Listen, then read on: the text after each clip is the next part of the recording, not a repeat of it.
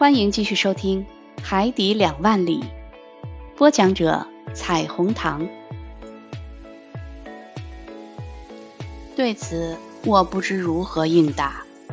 显然，我们这是在盲目的行动，可不这样又能怎样呢？所以，我们的机遇很有限。不过，尚无人对成功产生怀疑。船上的水手们没有一个人敢于打赌说独角鲸并不存在，说它近期内不会出现。七月二十日，我们的船驶到南回归线与东经一百零五度相交的一片海域。同月二十七日，我们在子午线一百一十度处越过了赤道。方位确定后。我们的船便毅然决然地往西驶去，驶入太平洋中心海域。法拉格特舰长的想法很有道理，他认为应该在深水海域行驶，远离那只怪物不愿接近的陆地或岛屿。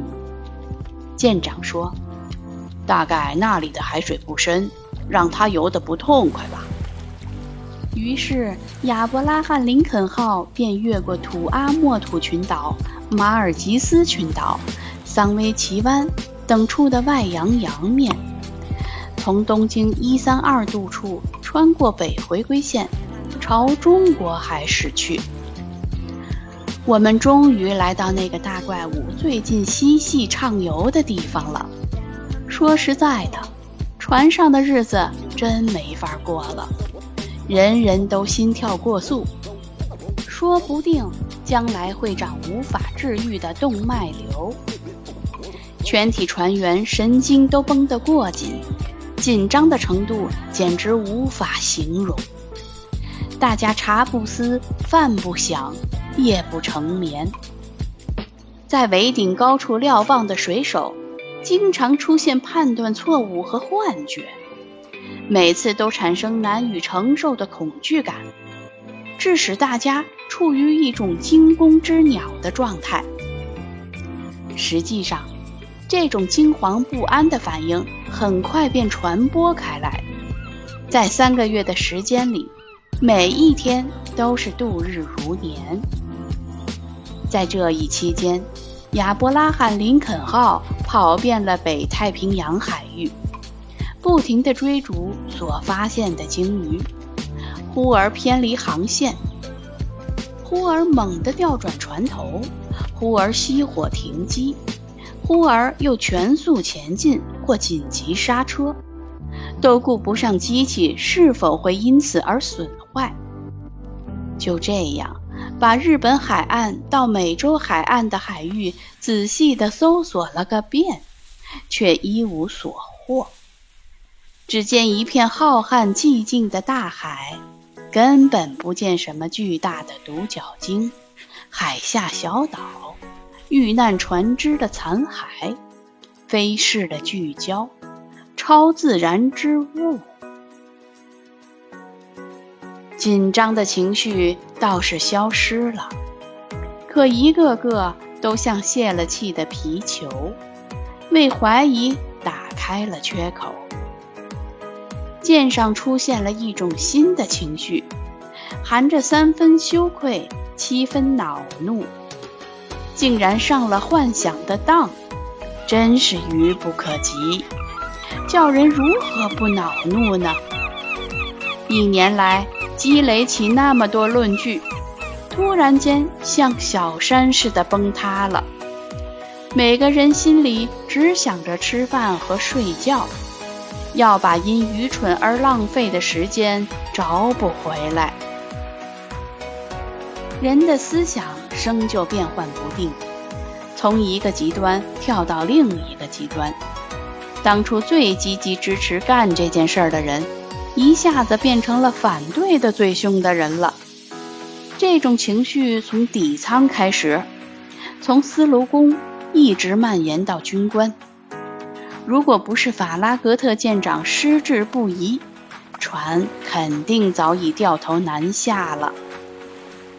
不过，也不能这么无休止地进行这种无效的搜寻了。亚伯拉罕·林肯号为了获得成功，已经尽了自己最大的努力，他没有什么可以自责的。美国舰只上的全体人员还从未有过像亚伯拉罕·林肯号上的人员那么具有热情与耐心的。失败的责任不能归之于他们，眼下不得不返航了。返航的提议交给了舰长，舰长不予接受，水手们因此明显的表示了不满，工作受到了影响。我并不是说船员会哗变，在合理的坚持了一段时间之后，法格拉特舰长便像当年的哥伦布那样，要求大家再耐心地等上三天。如果三天内那怪物没有出现的话，舵手就转动舵轮，驱逐舰将向欧洲海域驶去。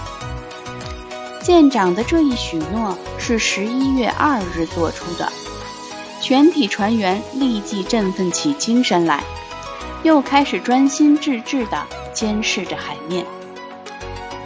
人人都想朝这片大海看上最后一眼，以便把含着无限记忆的一切牢记在心里。望远镜一刻也没有空置过。这是在向那头巨型独角鲸进行最后的挑战，这是在向他发出的俯首就擒的通缉令，他是不可拒不就范的。两天过去了，亚伯拉罕·林肯号在缓缓地向前行驶着，独角鲸可能就在这片海域。大家在想方设法地吸引他的注意力，或者说在刺激他那麻木的神经。船尾拖着大块大块的肥肉，可我不得不说，全都让鲨鱼饱了口福了。亚伯拉罕·林肯号停止前进时，便派出小船在船的四周游曳，在不同的方向进行探测。一处不漏。可是，直到十一月四日日暮时分，这一海底奥秘依然未能揭开。第二天，十一月五日晌午时分，规定的期限就要到了。许诺的时刻一过，一丝不苟的法拉格特舰长就将履行诺言。下令船转向，向东南方向行驶，完全驶离太平洋北部海域。此刻，亚伯拉罕·林肯号正位于北纬三十一度十五分、东经一百三十六度四十二分的海域。日本诸岛在距离驱逐舰不到二百海里的下风处。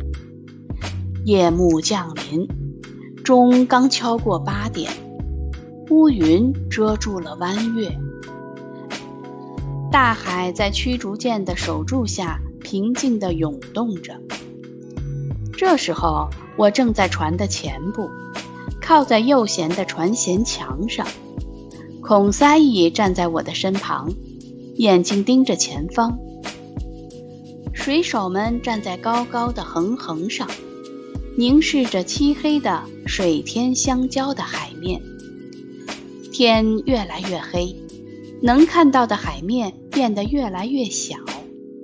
军官们手持夜视望远镜，搜索着这越发黑暗的大海。月光不时地从云缝中透出，使漆黑的海面闪着点点亮光。随即，乌云又把月光遮住。眼前又是一片漆黑。我注视着孔塞伊，发现这个诚实的小伙子多少也被这种气氛给感染了，至少我是这么认为的。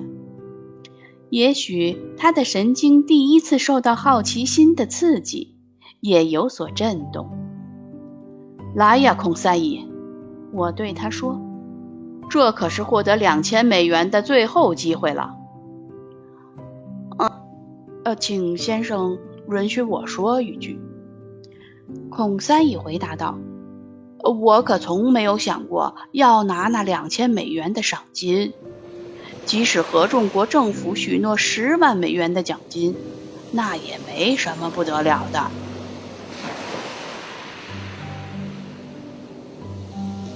本次的播讲就到这里，希望大家加入订阅和关注，谢谢。